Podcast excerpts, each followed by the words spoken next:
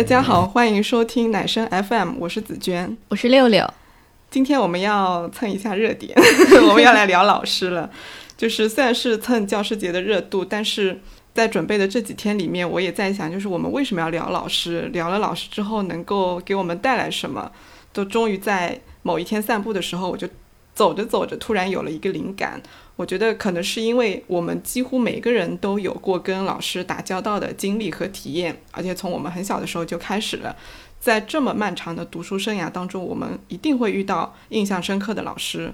那我觉得回顾这些让我们印象深刻的老师，是在借助于跟他们这一段一段的关系，重新去认识当年的自己和老师们。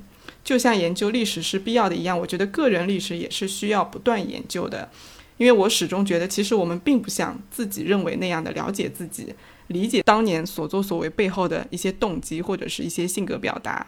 那我们大概会分成两个部分来聊老师。第一部分是，嗯，总体来说给我们留下好的印象的老师。第二部分可能是印象没那么好的，甚至可能是有一些负面的影响的老师。那我们先来聊第一部分吧。好的，那我就先来说几个给我留下好印象的老师。啊，其实我从小到大碰到的老师基本上还都挺好的，就是他们会在各个方面给我帮助跟引导。我现在回忆起我的老师，其实很多场景都是他们在对我表达各种认可和肯定。我感觉我整个自信心的建立，可能很大部分要归功于我的老师们。嗯，比如我以前一直是一个参加重要考试或者是有一些重要的比赛之前，我会很紧张。看不出来，就是你感觉很淡定。我是在。在这之前嘛，就是在准备阶段，我都会是一个很紧张的人。嗯，但是就每次我还没紧张多久，就会有老师他们非常夸大其词的肯定我，然后肯定到我真的到了考场上跟赛场上的时候，我就能非常平静了。像比较重要的高考以及嗯初中升高中的那个提前批招生的时候，我在考场上真的是非常的自信。对我记得初升高考试之前的一小段时间吧，好像是因为家长会还是什么事情，我爸妈来学校了，然后跟我班主任就一起到办公室聊天，然后我也去了，聊着聊着他们就聊到了提前批招生，我现在已经忘了具体是哪一门课的任课老师了，就他。一个男老师，他突然站起来跟我爸妈说：“你们肯定是不用担心的，你们女儿还过不了的话，我们学校没有人能上了。”嗯，就我现在已经不记得那个老师的样子啊，表情都不记得了，但是我很记得那个声音跟语气。我妈后来跟我说：“她说你这个老师讲话也太夸张了吧？”但我觉得就正是这种夸张，就让我直观的认识到了我在老师心中的形象，就感觉他是要多么的认可我才会说出这么夸张的话。然后我就在心里确认了啊，我是一个很厉害的人。嗯，然后在高考之前也是一样，高考之前几天吧，有一天我在那个嗯教学楼的那个走廊上面问我班主任，他当时也是我们的数学老师，我问他一道数学题目，然后讲着讲着，我们班主任就突然问我说：“哎，快高考了，你紧张不紧张？”我说：“那肯定还是紧张的。”他就很不可思议的说：“啊，你还会紧张啊？”然后他就指着我当时在问的那道题目说。你看这道题目你不会，大家也都不会的。高考的时候也是这样子的，你不会的题还有谁会啊？别人肯定都不会的。就又是一个很夸张的说辞，但是我记得很清楚。后来在那个考场上的时候，考理综的时候，我卡在了一个物理题上，是真的两眼一摸黑的那种卡。嗯，然后我超冷静的就把能感觉能拿分的那种公式步骤能写的全写了。然后完全没有影响的跳去了下一题。就你当时脑子里想的就是老师的那句话吗？对我，所以我到今天再回想起那个场景，还是觉得挺不可思议的。嗯，就因为那是高考那么重要的考试，我有一道题目这样子不会，我竟然心里面没有一丝慌张，因为我脑子里面只有啊我不会，别人也不会，没关系的，然后我就自信的往下写了。嗯嗯，我感觉在。一整个可能说成长的过程中吧，各科老师对我的鼓励啊、肯定啊、赞扬啊，都是多到数不胜数。不仅仅是在学习上面，就各个方面都收到了很多这种肯定。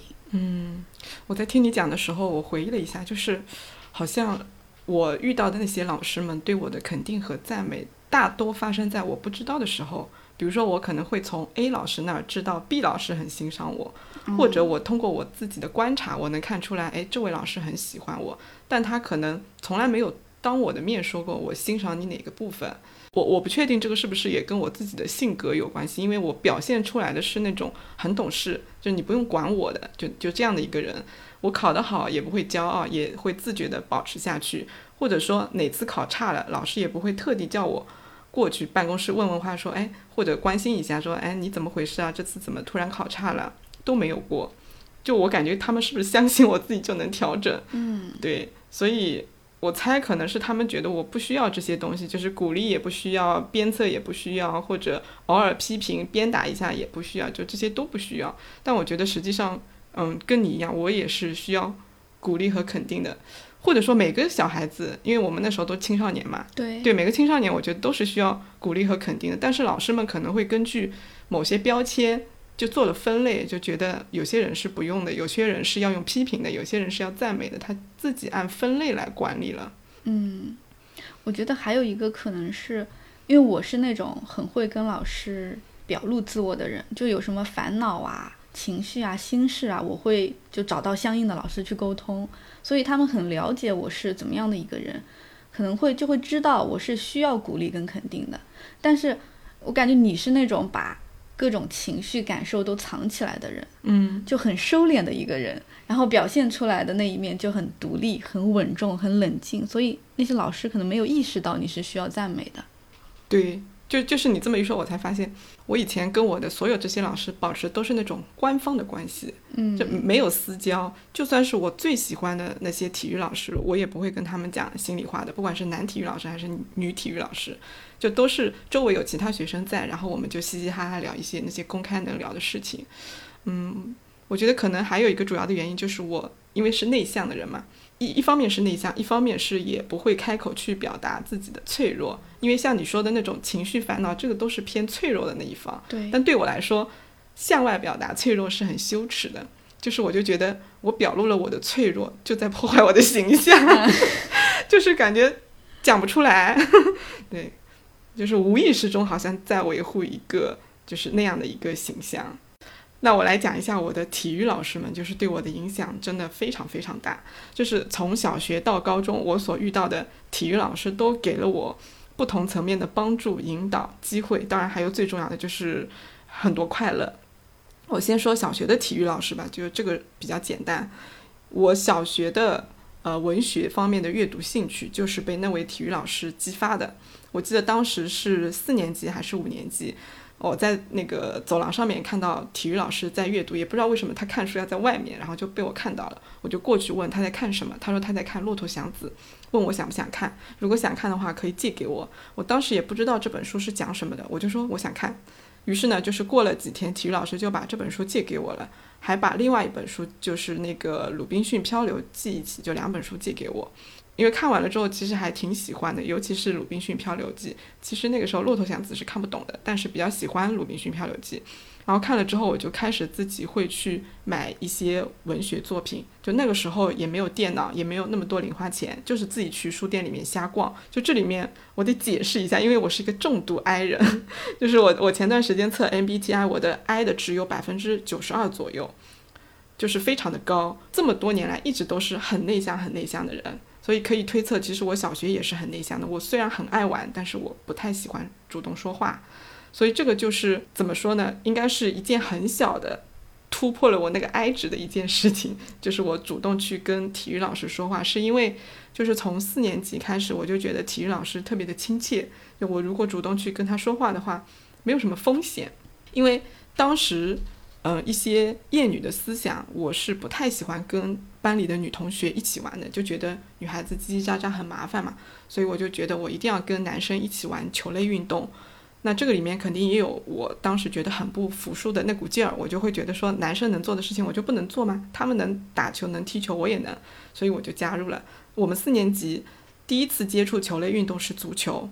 然后踢了之后呢，就正式确认了对体育运动的热爱。但是那个时候其实玩足球的人很少的，所以我们后面整个班就是大部分的男生以及包括我在内的四个女生，我们就开始转战篮球啊、羽毛球啊、乒乓球这些球类运动，就是跟男生玩的非常的频繁。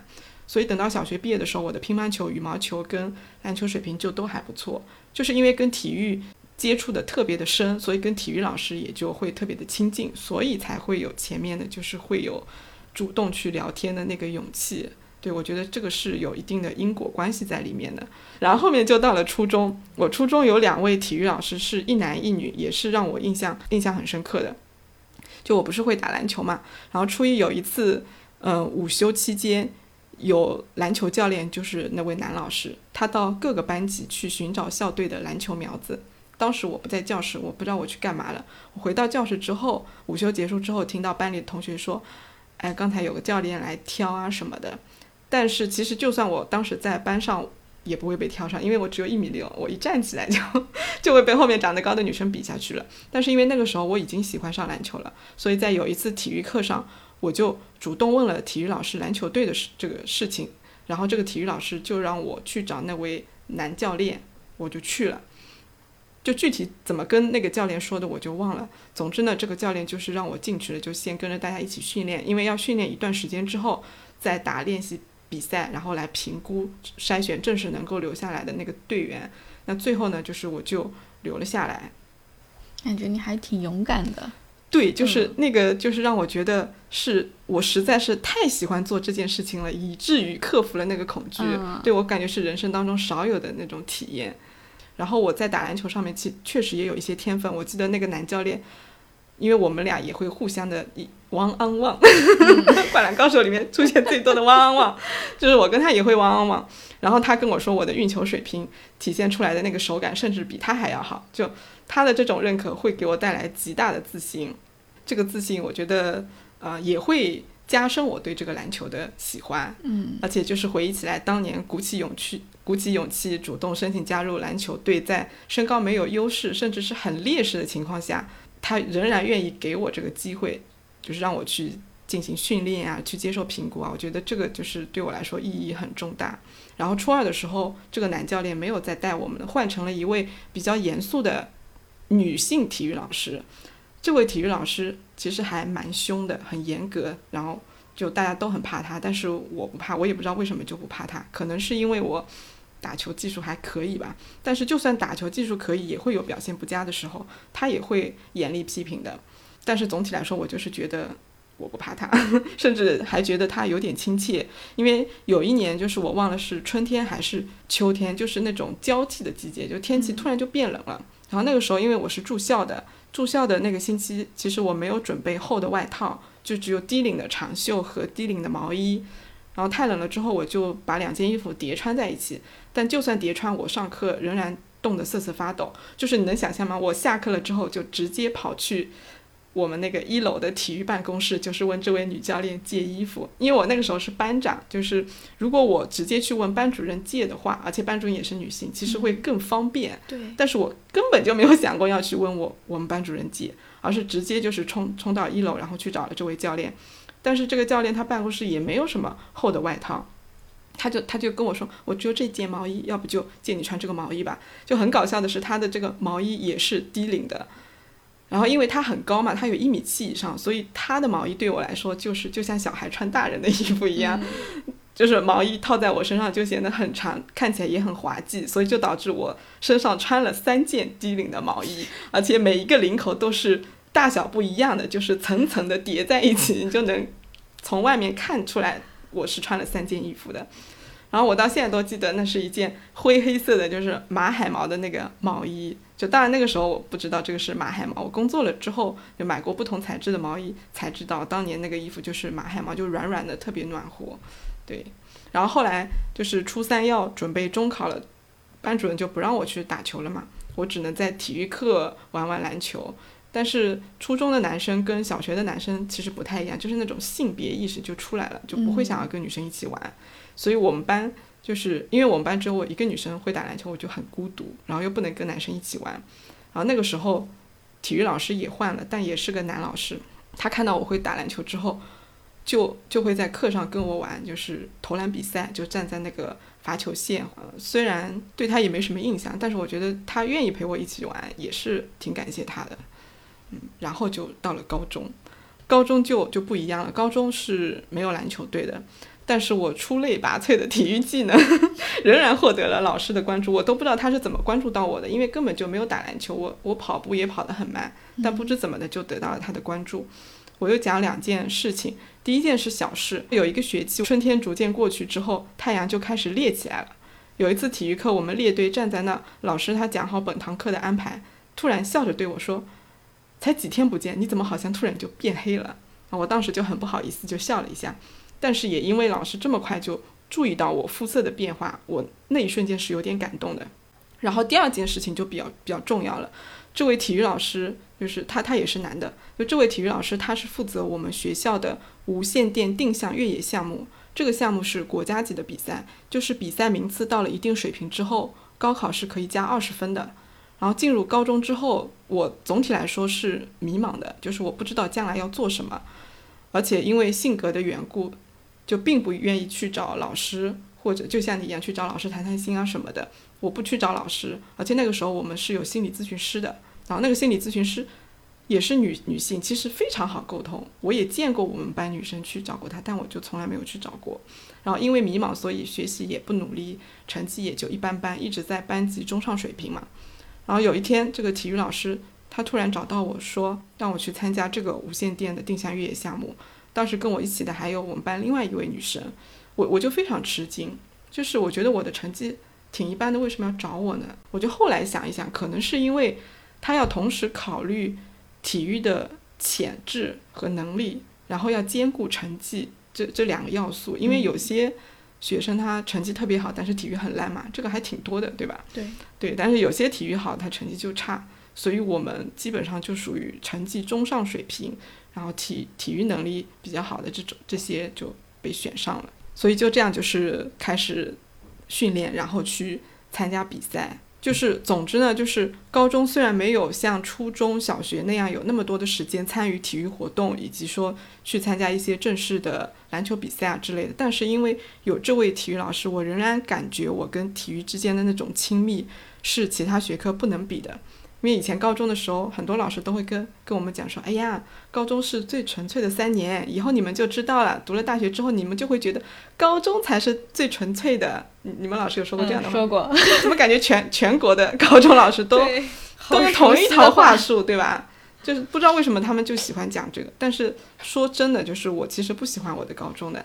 我这么多年来也很少主动去回忆过高中。就是一部分原因，等会儿会讲的，就是跟我的高中的数学老师有关。另一部分原因是我高中的快乐几乎都来自于体育，就是这种快乐，我觉得是如果是体育给的话，那就是不是高中给的。因为我其实不读高中，我初中也有这个快乐，所以我从来没觉得高中有什么特别值得怀念的地方。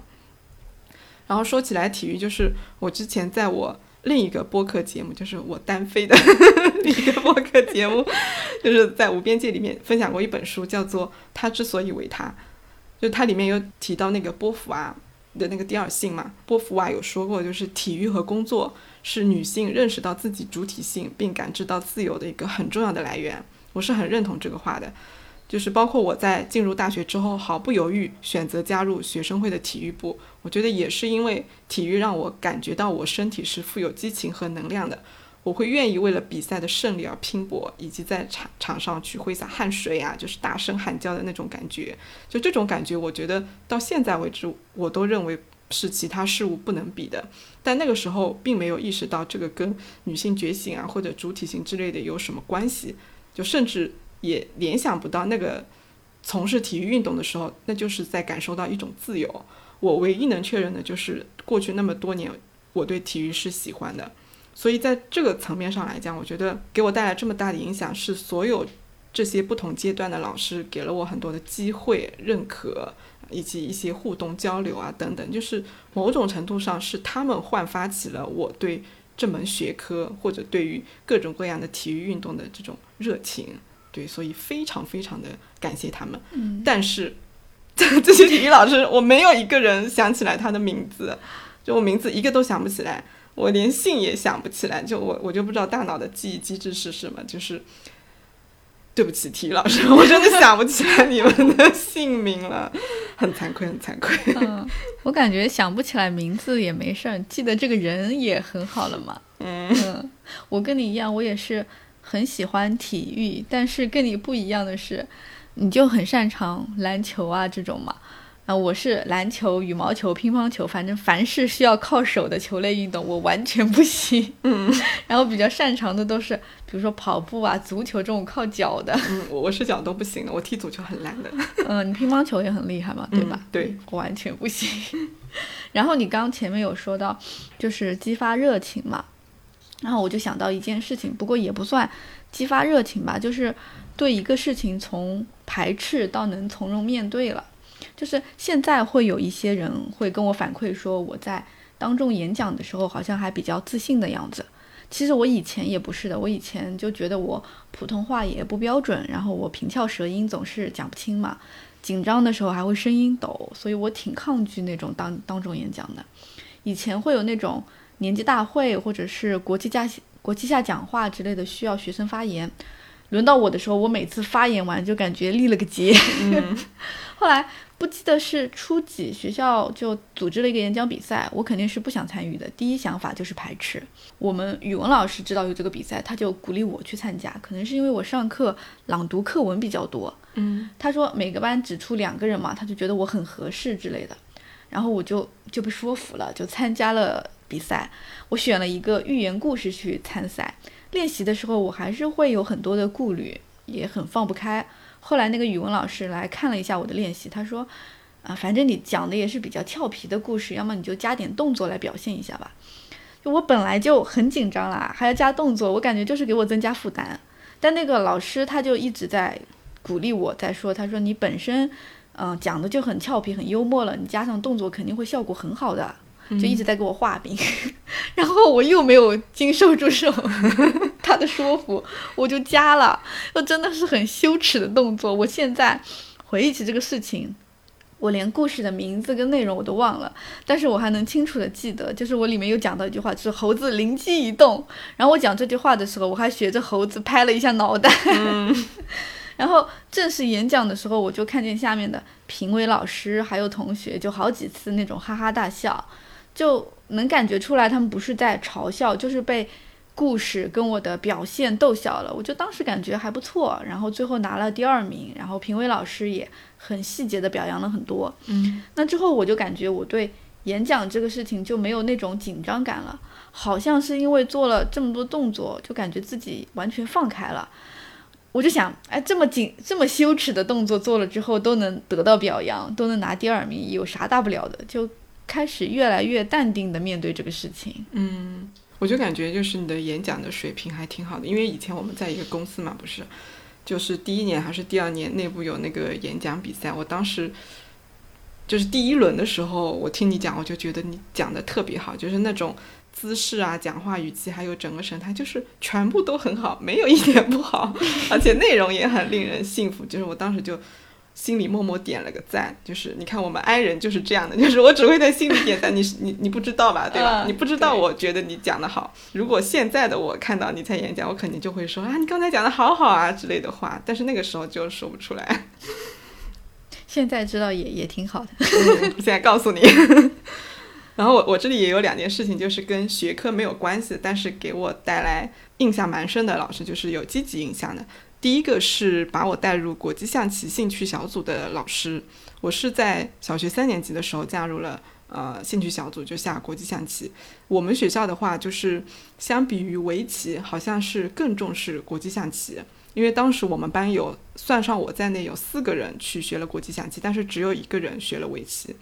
然后我对国际象棋是一无所知的，反正老师叫去学嘛，就莫名其妙的就就听话就去学了。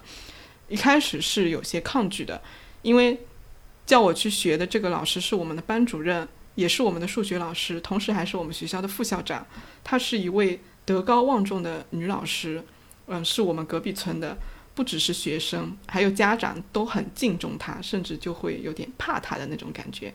就是是她把我领进门的嘛，但她不是我们主要的。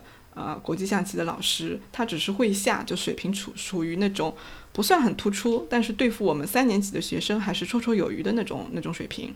然后等到四年级的时候，我们就是换班主任了，但他还是会来找我的，就经常在自习课喊我出去就跟他对弈，然后想要帮我打磨棋，我仍然很抗拒，因为他太严肃了，就是下棋的过程我是不能放松的。我当时就想啊，这一盘赢了我就可以走了，但是我走不了，因为赢了之后不是棋要开始整理嘛，嗯我就发现他这个棋不是。往棋盘里面放收纳的那个动作，而是重新给它放好，再来一轮的那个动作，我就觉得心里很难受。就现在想想，这个就感觉还蛮好笑的，就下了一轮又一轮的。然后今年七月份，我我带我朋友去杭州，杭州这边有一个就是纳凉性质的那个防空洞，在十五魁巷那边。然后我带他进去逛的时候，就出来的时候发现里面有两个小学生，一个男孩，一个女孩在下国际象棋。就我就瞬间就是带回了以前小时候的这个记忆，就觉得哇真不错。然后我就站在旁边看他们下了一会儿。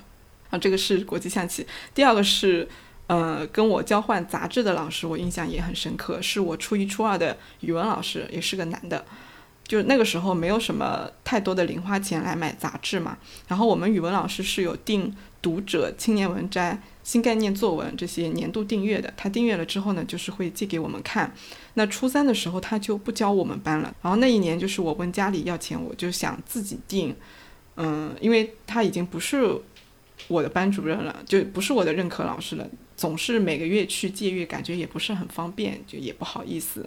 然后选什么样的杂志来预定，也也是一门技术活。我就去这位老师办公室去看目录，然后他就建议我尝试。订阅一下别的杂志，说原先那些他还是会订的，到时候想看去借就好了，就就是挺客气的嘛。然后我就挑了一本我没有看过的那个杂志，就是年度订阅。后来发现这是个错误的选择，因为连续到了两三期之后，我发现我不喜欢看里面的内容，就是跟跟我所处的那个年龄的定位好像不是很对得上。然后我就去跟老师说，我订错杂志了，那能不能把你订阅的全部以前到的那几期都给我看一下？结果呢？这个老师特别的慷慨，他直接跟我说：“那我跟你交换一下吧，以后你的杂志都给我看，我的杂志都给你。”所以后面每个月他就会特地到我们班来，把他的那个杂志拿给我，我就特别感动啊！我听着都觉得是吧？感动，我就觉得是什么动机让他对我那么好？对，就就很感人。然后说起这个老师，我又想起来一件事情，就初二的时候，这个这个老师。他不是很看重课外阅读嘛，然后他就要求我们每周都要上交那个摘抄本。我觉得应该你你应该也有这样的经历吧？对，大家都会有这样经历，就是上交摘抄。然后那个时候我正好在看《围城》，其实《围城》那个年龄也是看不懂的，《围城》里面其实很多都是人与人之间的对话，所以我就拼命的寻找可以摘抄的内容，结果找了一段描写风景的段落抄了下来。因为那个时候觉得语文老师肯定会欣赏这些风景的那些描述的。就其实有一种隐隐的想要迎合老师喜好的那种心态在里面。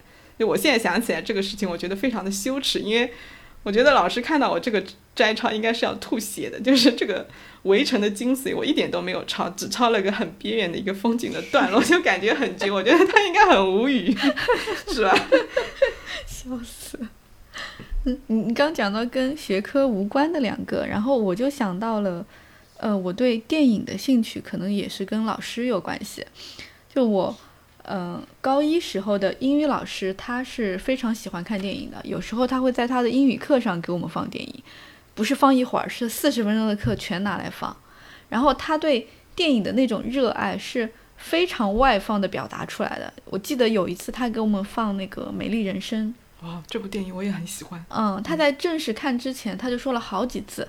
这是我最喜欢的电影了，这部真的好好看，就是那种你就感觉他眼睛亮晶晶的，在疯狂安利的那种语气，嗯，我就会感受到那种很浓烈的情绪，所以可能比起跟他一起跟着看了几部什么经典的电影这件事情，他本人这种外放的热爱更加吸引我。哎，那我问一下你，就是你你现在安利的时候也是，呃，是受到他的影响吗？有可能。基本上，如果你强烈安利的话，我都是会看的。呃，我安利的东西还是不错的。是是是，我我我，所以我从那个时候才开始觉得，嗯，电影它不单纯是个消磨时间的东西，嗯嗯，然后等我可以完全开始支配我的休闲时间，就是比如说到大学之后，我就开始狂补各种电影，一口气看了很多很多，就是《美丽人生》也是重新看了一遍。嗯，我感觉对电影的兴趣跟他的对，就是他对我的影响还是挺大的。就他的热情其实感染到了。对，嗯，我就想起我大学有一位管理学的老师，是刚从英国留学回来的，也是一名女性，就算是我仅有的大学里能记得住的老师。因为在准备的时候，不是疯狂的搜刮脑子里记得住的老师嘛，嗯就反而大学里的老师没什么印象。对我也是。对，然后这位是我印象还蛮深的，就印象深的原因是有两点，第一个就是他当时跟我们讲，他研究生读的专业是女性管理学，因为我当时读人力资源管理嘛，对啊，也是管理学大类里面的。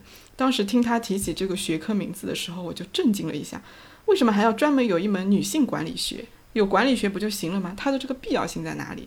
就是这个疑问特别的深。然后第二个就是他跟我们分享说，他的业余活动是骑公路自行车，所以他整个人就晒得比较黑，但是他的肤色看起来是非常健康，而且皮肤也很紧致的那种状态，就他整个人包括讲话呀、神情啊什么都是非常有活力的。然后他还跟我们讲说，哎，公路自行车很贵的，随便一辆可能就五六千、七八千什么的。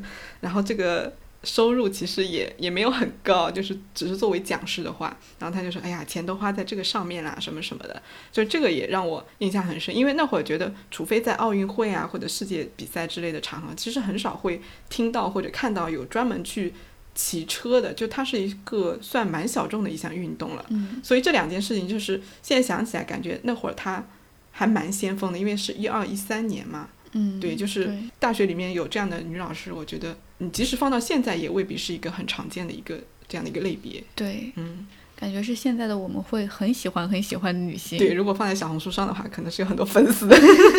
对，那我就嗯、再来讲讲跟学科相关的一些老师。嗯我感觉我对于某些就是嗯怎么说比较正式的学科的兴趣，可能也是受到老师的影响。按我们以前的话说，就是主科。呃，对对对对对，我我就找不到这个词。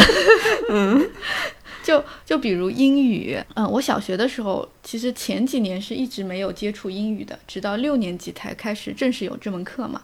然后刚好在六年级的时候，我们学校跟别的两所学校合并了，我就换到了新的学校学习。然后班里面一大部分都是陌生的那些新同学。那个时候上英语课，可能老师他也不是特别的专业，就他也不教音标啥的，就让我们硬读硬记。嗯大部分学生，包括我，真的就是拿中文谐音在记英文单词。对我们那时候也是这样的。嗯然后我就学得很懵，就不知道在干什么。当时班里就有几个，嗯，就是对我来说是新同学的，他们是以前学过英语的，甚至会音标，他就非常跟得上那个进度。我记得有一个女生，她发音非常标准，然后老师就会让她在讲台上给大家领读嘛。领读的时候，她会就会告诉我们啊，这个地方应该它的正确读音应该是怎么样的口型，这个音标应该是怎么怎么样的。我听不懂，因为我压根就没有音标这个概念，我就当时只能在下面纠错我那些搞笑的中文谐音，换个中文来谐音一下。嗯 然后可能还要括号这里的口型要怎么样，就我就感觉很受挫。小学的时候这门课是不用计入那个，嗯、小升初的升学考的，我就当时就觉得很不要学这门课了。嗯后来到初中，英语就变成了一门必考科目。那个时候坐我旁边的，从其他小学升上来的几个同学，他们都有一定的英语基础，特别是坐我后面的一个男生，我记得我们还在学，刚开始学第一单元嘛，他就已经会了整本书了。我那时候也不能说排斥这门课，但至少就是不喜欢。嗯就虽然考试成绩还不错吧，但我总觉得在这门课上面很落后，就没有信心，就感觉就是心里会觉得没有像那几个本身英语就很好的同学一样，就是对这门课吃得很透的那种感觉。嗯嗯，后来上了初二的时候，我们换了英语老师，是个比比较凶的女老师，同时也是我们的新班主任。也不知道咋回事儿，她就让我当了英语课代表。可能成绩是还好，就是这个结果表现出来的还好。然后我们这个新班主任他就特别喜欢我，我就很能感受到那种偏爱嘛。他非常频繁的在各个场合表扬我。然后发生了我一件很印象深刻的事情，我是在嗯初一的时候几次重要的考试，比如说月考、期中、期末考，我的年级排名一般在第十左右，有时候会在十开外。然后到了初二的时候，可能是因为这个新班主任很严肃，但是呢他也会很。疯狂的肯定我，我就更加的认真，也更加的自信了。然后不确定是不是第一次月考，反正应该是初二挺靠前的一次考试，我就突然年级第一了。我当然是很开心的。然后接着没多久，就听见有同学在讨论说，这次考试存在很多人作弊的一个现象。然后我这个突然窜到第一的，就被一些其他班的同学怀疑了。嗯嗯。然后我们自己班的同学倒是还挺友好的，攻击。对我们同班的同学一般都还挺相信我的。像我同桌，他还去训斥了一个他在别其他班的一个什么表妹还是堂妹，因为他也说了嘛。嗯。但是，就算我的同学就同班的同学相信我，我的内心也是挺伤心的，就感觉那是第一次面对外界的这种质疑。那个时候也没有什么强大的内心。还是十分在意那些不认识的人的声音的，又不知道怎么证明自己。嗯，那个时候就只想自证。对，然后还还很担心，就是那些相信我的老师同学会不会对我产生偏见？就如果听多了的话。嗯。然后我在座位上很焦虑的时候，我们班主任就突然喊我去办公室，我下意识就觉得他是找我质问这件事情，再不然也是来核实一下之类的。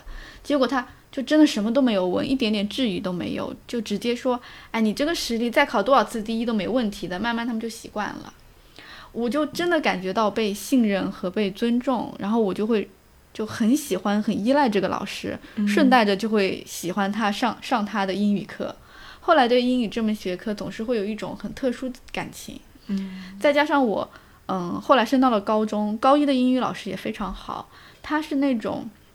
会听我聊烦恼，聊高中生那些伤春悲秋的故事。你还会有伤春悲秋吗？对呀，那高中生嘛，就是他会，嗯，就是非常平等的来跟我交流这些事情。嗯，文后来文理分开分班之后，他去教文科班了嘛，我是理科的，还是会有他。那个时候班里跟我认识的同学来告诉我说：“哎呀，王老师真是太喜欢你了，他又在我们班表扬你啦，又发印发你的那个作文当范文啊。”然后我就觉得这两位英语老师都很喜欢我，我就得好好表现，不辜负他们。就当那个嗯，可能用心在这门课上，结果也越来越好的时候，我就真的体会到了这门学科它本身的乐趣。嗯，就觉得越学越轻松。然后讲到高一的那个英语老师，想起一件好笑的事情，因为他是一个，就刚刚讲的，他是一个很尊重学生的老师，嗯，就是你跟他倾诉内心，他会像朋友一样跟你交流，我就非常喜欢他。后来高考结束之后，我们回学校好像是估分还是统计志志愿，我也不记得，反正应该是最后一次来学校了。离开的时候就碰到了这位老师，他就抱着我哭嘛，他就说舍不得我。然后我当时满脑子是啊，我要上大学啦，我就太兴奋了，我一滴眼泪都没有掉下来，就非常的尴尬。嗯，感觉好忘恩负义。是的，他舍不得你，你满脑子就是我要自由了，真的很尴尬，一滴眼泪都没有。嗯，其实我心里也是有这种舍不得的情感的，但是兴奋把它压过去了。对，我听你讲的时候，就是我觉得我们。小的时候真的很容易受到老师的影响，就是对一门学科产生喜欢或者讨厌的情绪。就如果成绩好，老师又喜欢自己，这个学科成绩就会越来越好，正向循环。嗯。但如果你遇到老师讨厌你的话，可能对那个学科就产就失去了兴趣了。嗯嗯。老师真的还挺重要的。然后我突然想起我的一位老师，但是不是影响我的成绩，而是对我别的方面的影响，是我小学三年级的语文老师。就是我们那个年代，那个年代是什么年代？就是两千年前后。对，就那个年代，就是基本上是一个村一个小学，或者两个村一个小学，然后师资力量都不是很突出的，除非去镇上的小学才会有好的老师。那像我们学校的话也是一样的，就是年龄偏大的老师偏多，然后每年可能会来一两个年轻的老师，就是应该是刚毕业的师范生来历练的。那如果考核结果好的话，就会被调到镇上的小学，我感觉应该就是这个样子。然后这位语文老师他就是这样，因为他就待了一年就被调到镇上去了。这个语文老师他姓邵，他全名我现在也都记得，所以就是感觉记忆就是莫名其妙。对，他的长相我记得也很清楚，就是台湾女演员王静，你你知道吗？就是演那个人选之人，你的孩子不是你的孩子那个王静，她的长相气质跟这个演员王静也很像，所以我们都很喜欢他。他讲课也挺好的。我我对他印象深刻，是因为在我的记忆当中，他是第一个让我感到。我被偏爱的过分了的那个、那个、那个人，因为三年级就是大家也差不多是十岁嘛，就是一个很调皮的年龄。然后有一次我忘了具体的事情了，反正就是他发火了，非常生气，就罚我们全班同学要跑操场跑几圈，但我是不用跑的，他让我站在操场边上看着别人跑，然后他就站在我的背后，就像姐姐一样，就是两只手伸过我的肩膀，然后交叉叠在我的胸前。就就大概想象一下这个画面，然后我就觉得很不好意思，但是又很享受这种特殊对待的感觉。我记得那个时候有一个年轻的男老师，这个男老师就是他好像很喜欢我们这位老师，语文老师，就主动来说话。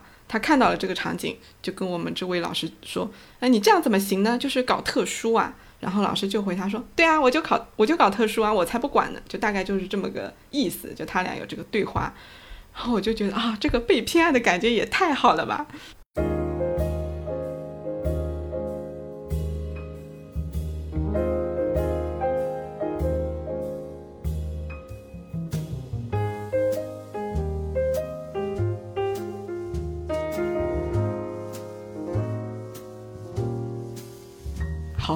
接下来再来聊一聊比较消极的，或者有负面影响的，或者印象不太好的老师。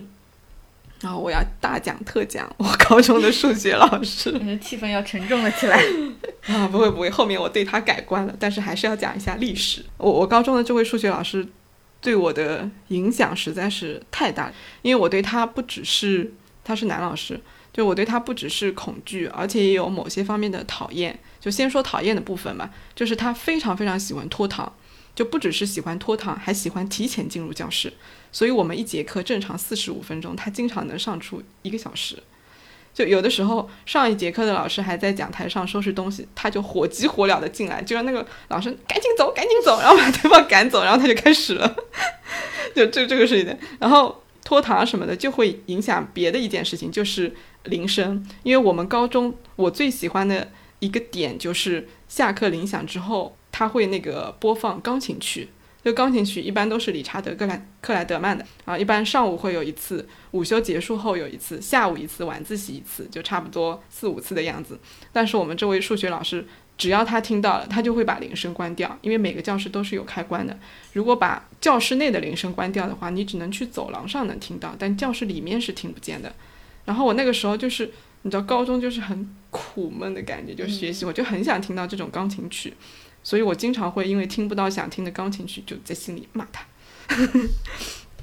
然后他让我感到恐惧的地方是在于，就是他的那个教学方式和表达方式。就是他教数学嘛，他讲过的内容，如果说在课后作业或者说是在考试上面出现了没做对，他就会骂。就是如果是对着全班同学一起骂，那我觉得也还好，就你没有那种。被责骂的感觉，但他是不一样的，他是要一个个叫到办公室去骂的。比如说，我们做课后作业，就基本上每天都会有的嘛，对吧？做完课后作业交上去，过了半天他改完了发下来，如果我们没有看到自己的本子，你就知道你肯定做错了一道不该做的题目，然后被他扣下来了，那你就乖乖的去办公室领取并接受他的批评。所以后来包括我在内的，就是我观察了一下。包括我在内的有其他的一些同学，尤其是女同学，就做完之后会特别的不自信，就会拿成绩数学成绩最好的那几个同学，而且通常是男同学，拿他们的本子来核对，就是把没有信心做对那几道题跟他们对一下，如果不一样，那肯定是自己错了，然后再重新做或者去请教，就是总是会有这样的一个行为，这种行为我是很讨厌的，但是你又忍不住，因为实在是不想被骂。嗯，对，这种恐惧就是累积的，然后对我心里面的那种影响也也是累积的，所以到最后，我是怕他整个人，就是我整个人都怕他，而且也很排斥他给的建议。我我前面不是提过有参加那个无线电的项目嘛？其实这个老师他也是蛮支持的，因为有多个机会加二十分嘛。就就是你去训练的时候，肯定会浪费掉一些自习的那种时间，但是他也不会说什么。虽然我成绩也没那么好，这这是一个，就是他不会说什么。然后第二个就是他他也鼓励我去参加某些大学的那个提前招生的考试，就那个那个具体的专业术语叫啥我忘记了，反正就是这些目标学校的那个提前招生的考试，如果通过了之后，高考就可以降低那个分数线。然后再加上，如果无线电项目能加分的话，你再进入这个学校的几率不就会大大提升嘛？然后跟我一起参加无线电项目的那个女生，我们班主任就建议她去报名西安交大，因为她成绩比我好。但是她去考了之后，她没考好。那我呢？老师他就建议我去报江南大学。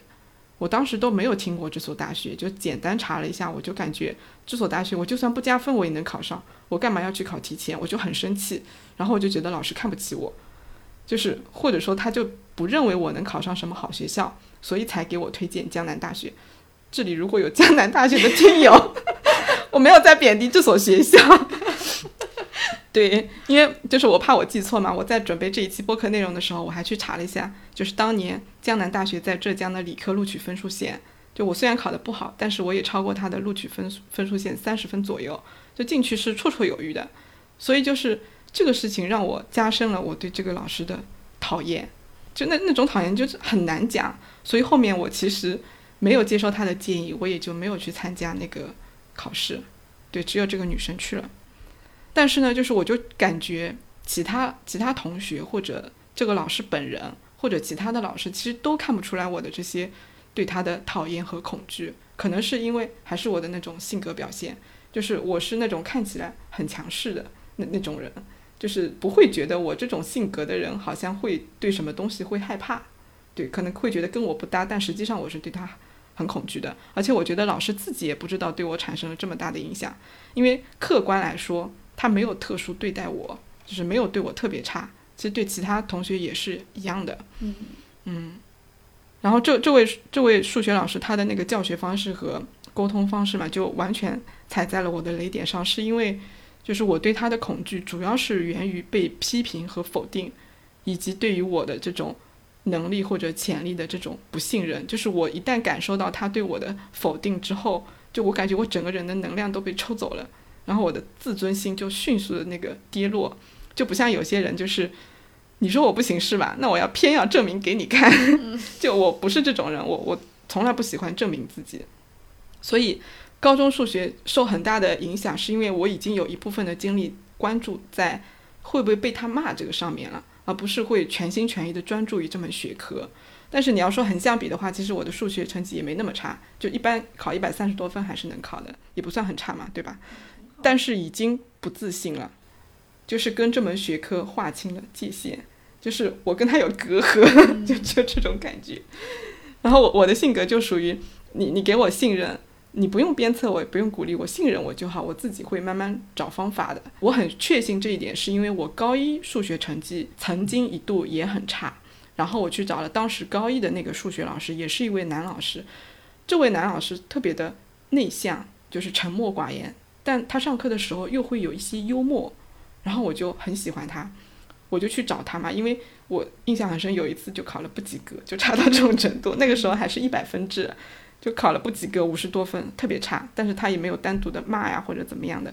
然后我就中午去找他，就真的就是五分钟，我们就站在走廊上面，我就请教他怎么怎么改，怎么提升。他就说数学没有那么难，只要怎样怎样怎样就可以了。然后我就回去了。然后那学期的期末考就全县统一的嘛，我我印象很深，还是很有难度的。但是我考了九十多分，所以就是我觉得。要教育我要用这种方式，不能用我们高二高三那个数学老师的那个方式。但是你说这样的，就是我们是人口数量这么大，而且又是应试教育的体制，他不可能有这种因材施教的。仔细想想，也不能怪那位数学老师，他肯定希望我们好。但是对于个体来说，就是这种怨恨、这种恐惧，你又是不能否认的。然后说回来，这个就是。高二、高三的这位数学老师嘛，其实我现在在讲的时候，或者说我在准备的时候，仔细回忆一下，其实他身上有很多的闪光点，但是当时对他的这种消极的情绪太重了，我就完全不想去承认他闪光点的存在。比如说，我一直都印象很深，他非常的勤奋，因为他会跟我们讲，他那个早上五点多起床，六点多就来学校了，就监督我们早自习啊什么的。然后他的身体也不是很好，还虚胖，然后经常半夜失眠。他失他失眠了，他就备课，就是非常的勤奋。然后除了勤奋以外，还有一点点幽默啊什么的，就是其实玩的时候会跟我们一起玩，就是没有说跟我们有很很大的距离，对。然后另外一件事情呢是改改变我对他的那个观点的是，二零二一年，就是我一个男性朋友结婚，这个男性朋友也是我们高中的同班同学，他就叫了三四个高中同学以及我们的这位班主任兼数学老师。刚开始的时候我是有点排斥回去的，因为我大概六七年前就把这位数学老师的微信 删掉了，就是我回我怕我回去见到他就尴尬，而且我也很担心。在饭桌上面跟他聊什么好呢？总不能一直吃饭吧？但是我又想，又不能因为这个东西就不去参加我这个朋友的婚礼，就是这样也就很没品，所以就硬着头皮就回去了。但后来发现其实也还好，就是我还坐在他旁边，正常的吃饭聊天什么的。然后结束之后，他说送我去市中心，我就坐了他的车，在车上面他就开始聊起这十多年来我们学校发生的一些让他愤愤不平的事情。他就讲了一件事，就是他说他其实很早就有机会做副校长了，但是呢，做副校长必须完成某些绩效考核指标，而那些指标在他看来对学生不完全是负责任的，就是跟他的教育理念是相违背的。嗯，所以他一直不愿意去做，他不做就当不了副校长，所以后来他就说当不了就当不了吧，我就当个数学老师，或者我当数学学科的负责人也没有关系。我当时听了之后就非常的感动，而且对他就是非常的敬佩。因为以我对他的认识，我我是相信他说的是真话的，而且想一想，就是在如今这样的年代，你看到以前的老师这么多年过去了，他对教育仍然怀有这样的热情，他甚至有一些理想主义，就是我觉得还挺受触动的。嗯嗯，是的，感觉对人的认知果然是这种动态变化的。对，就是你要去接受你以前对他是有偏见的，嗯嗯，重新去认识一下。嗯，我这边。我感觉也不能算负面影响，就是有一个难得我印象不是很好的老师。然后你前面有讲，你不是那种就别人说你不行，你就要证明给别人看的人。我跟你不一样，我刚好就是这种人。我我之前有一个化学老师，他开始教我们没多久的时候，班里就有很多同学私下里说不喜欢他的教学方式嘛。这个事情对我的影响倒没有那么大，我感觉我能掌握知识点就行了。他对我来说就是一个关系不近也不远的授课老师，就仅此而已。就是他的教学方式喜不喜欢对你来说不重要。嗯，对，我觉得我能听懂，我能掌握知识点就行了。嗯，直到有一天，然后上上化学课已经打铃了，那个化学老师就发现有几个同学没有在座位上。他就问了是怎么回事，就有知情的同学说去去英语老师那里重新听写了，然后化学老师就沉默了一下，接着问了一句：“英语课代表是谁？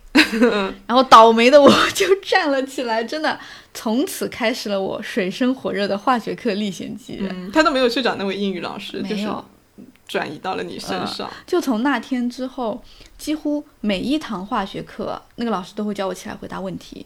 就这种问题，可能有难的，有简单的，也有那种，嗯，你必须预习了这门课才这节课的内容，你才会知道的那种很容易掉进陷阱里的题。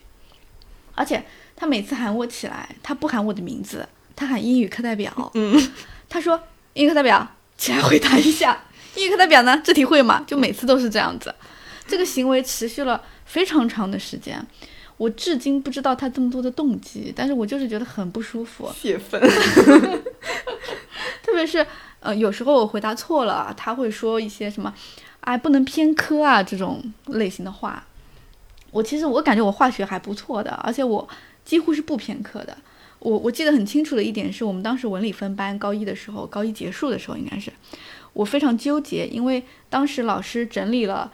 呃，高一平均成绩排名来给我们参考，我发现我的文科的排名跟理科的排名是一模一样的，然后我当时就很生气嘛，我就很想证明给那那个老师看，我的化学是很好的，而且我可以更好，我就开始每次都做课前课前预习，把他可能提问的那些知识点就全部自学好，来应对他的这种课堂提问。就至少我不要被现场被看扁了，维护你的荣耀。对。然后课后的这种什么巩固学习也很认真。后来化学确实更好了，就会当我觉得这门课学起来很轻松简单的时候，就会越学越好。但是。你让我就算让现在的我说去感谢那个老师，我也是谢不出口的。我还不如谢谢我自己。嗯，当然。嗯，有一个很好笑的后续是，我们班不是一开始就有很多同学不喜欢那个老师嘛？嗯。后来有一天，不知道哪个同学写了一封举报信给校长，希望可以换一个。那个化学老师，他举报的内容除了列举了他教学不行的一些东西之外，他还写了点别的内容，其中有一条就是说他针对英语课代表。我到今天也不知道这封信是哪位同学拔刀相助写的。嗯，你这位同学就感觉很像侠客见义勇为，就感觉很有意思。是的，嗯。那我们讲了这么多的老师，但是回忆了一下，我好像从来没有回去看望过他们，甚至说我现在。微信通讯录里面一位老师都没有，就是我，我初中和小学是本来就没有嘛，嗯，然后高中、大学的仅有的几位也在这几年慢慢都删掉了，因为我以前有强迫症嘛，我就觉得不联系的就删掉就好了。如果是现在的话，应该不会删，但是已经都删掉了。当然，以前就是刚毕业没多久，也会给老师发教师节的祝福啊什么的，但也仅限于发微信。就从来没有写过明信片，或者说特地回去看望一下。我觉得可能一方面是因为我确实很内向，就不太善于用这种实际行动来表达感谢。第二个就是那种很羞羞耻、羞愧的感觉，就觉得自己现在也没什么成就，就不太好意思去见老师。嗯，你有过吗？你你你会去专门的看望或者感谢他们吗？嗯，我感觉我。正在读书的时候会送，比如说教师节给老师送一些贺卡呀，什么之类的，送些花呀。但是工作之后很少，就只有最开始两年会跟同学一起回去看一下，后来也没有了。现在如果有同学组织了喊我一起，我也是很愿意一起的。但是我自己一个人去拜访，可能就像你说的，就感觉自己没有什么。成就去拜访会感觉很突兀，嗯，我我就会脑补老师可能自己都满头问号，哎，你来干什么？甚至更差一点，你谁呀？嗯，太忧伤了。好，那那我们今天这一期节目就到这儿吧。就是如果大家有想起印象深刻的老师，也可以在评论区跟我们分享一下。那感谢大家的收听，我们下期再会，拜拜。拜拜。